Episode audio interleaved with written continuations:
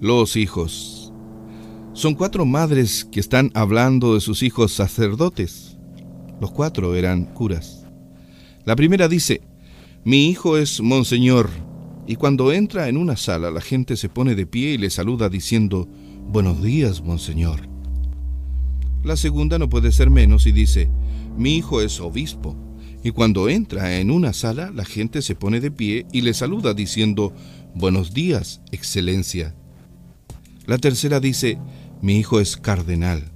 Y cuando entra en una sala, la gente se pone de pie y lo saluda diciendo, buenos días, eminencia. Pero el hijo de la cuarta madre es un sacerdote normal y corriente.